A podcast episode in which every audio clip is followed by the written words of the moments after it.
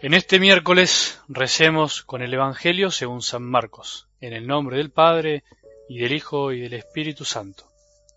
Se acercaron a Jesús unos saduceos, que son los que niegan la resurrección, y le propusieron este caso. Maestro Moisés nos ha ordenado lo siguiente. Si alguien está casado y muere sin tener hijos, que su hermano, para darle descendencia, se case con la viuda. Ahora bien, había siete hermanos. El primero se casó y murió sin tener hijos. El segundo se casó con la viuda y también murió sin tener hijos. Lo mismo ocurrió con el tercero y así ninguno de los siete dejó descendencia. Después de todos ellos murió la mujer. Cuando resuciten los muertos, ¿de quién será esposa ya que los siete la tuvieron por mujer?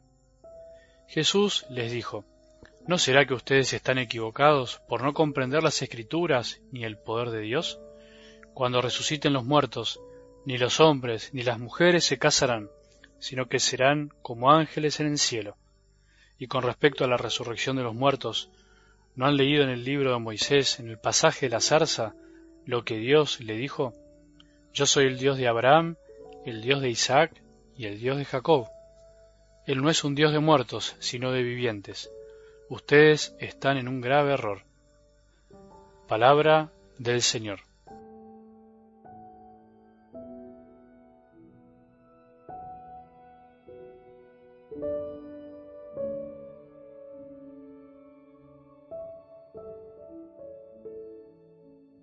En el hecho de preparar la mesa para otros o a otro para que pueda comer, se juegan muchas cosas. Obviamente que la comida en sí es importante, pero finalmente lo que se comió o dejó de comer pasará a ser anecdótico si lo que se hizo se lo hizo cargado de amor y el otro supo comprenderlo y si lo que se vivió en ese momento estuvo cargado de amor.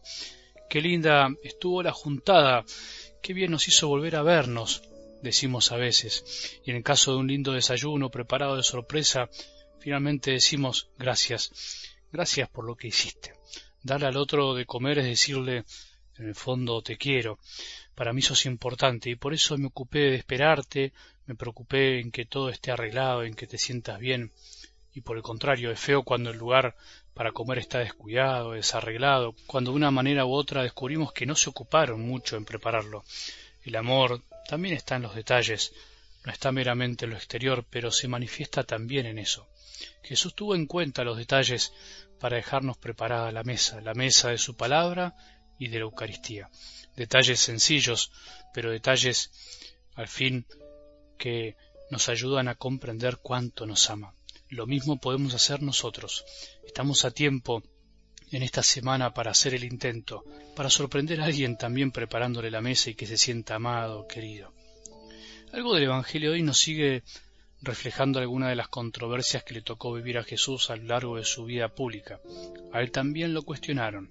También le tocó lidiar con diferentes grupos dentro del judaísmo de su tiempo, entre ellos los fariseos, ayer y hoy los saduceos. ¿Vos pensás que los cristianos no tenemos que vivir controversias? Si a Jesús lo cuestionaron, ¿por qué crees que a nosotros no nos va a pasar lo mismo? Es lindo escuchar cómo Jesús de alguna manera sale al paso de estos cuestionamientos, de esa fea intención que ellos tenían de querer hacerle pisar el palito para acusarlo de algo. Pero Jesús la tenía clara, sabía responder, algo que también debemos aprender nosotros para no entrar en el juego a veces maquiavélico de los que nos rechazan. Los saduceos no creían en la resurrección y tampoco pretendían creer, por eso ponen a prueba a Jesús, presentándole este caso que parece difícil y que no era para convencerse o cambiar de opinión, sino que era para acusar a Jesús. Y él responde con esta pregunta que creo que nos puede ayudar a todos. ¿No será que ustedes están equivocados por no comprender las escrituras ni el poder de Dios? ¿No será que nosotros cuestionamos cosas de Dios, incluso de la Iglesia, porque no comprendemos la palabra de Dios, porque no comprendemos las escrituras? ¿No será que a veces nos critican los otros porque no comprenden las escrituras? ¿No será que a veces no nos abrimos a lo que Dios nos enseña por medio de la sabiduría de la Iglesia? ¿No será que no nos damos cuenta que los cuestionamientos que nos hacen a los cristianos provienen de que no comprenden ni les interesa a veces comprender la palabra de Dios? Creo que esta es la clave de hoy, la cuestión más importante, más allá de lo que Jesús afirma sobre la resurrección, que Dios es un Dios de vivos, no de muertos, que Dios nos creó para la vida y nos dio la oportunidad con su muerte y resurrección de poder resucitar algún día y vivir eternamente en un nuevo cielo y una nueva tierra, donde resucitaremos y recuperaremos de alguna manera nuestro cuerpo. Y en este estado ya no habrá amores exclusivos, ya no habrá amores posesivos, sino que seremos todos hermanos para siempre. Y por eso no habrá matrimonios. A eso se refiere Jesús. Esto alguna vez ya lo comentamos cuando hablamos de la resurrección. Pero lo importante de hoy me parece que es el fondo de la cuestión. La actitud de los saduceos es muchas veces la nuestra ante las cosas de Dios y de muchas cosas que nos rodean, especialmente es la actitud también de los que rechazan la fe de la Iglesia, incluso entre iglesias hermanas. Vamos con nuestros preconceptos pretendiendo que los demás nos respondan lo que queremos escuchar, cuando en realidad deberían ser al revés. No comprendemos a Jesús porque no lo dejamos hablar o porque lo escuchamos con un filtro a nuestra medida. No comprendemos la palabra de Dios y por eso cuestionamos. Cuidado con esa actitud, cuidado porque es falta de humildad.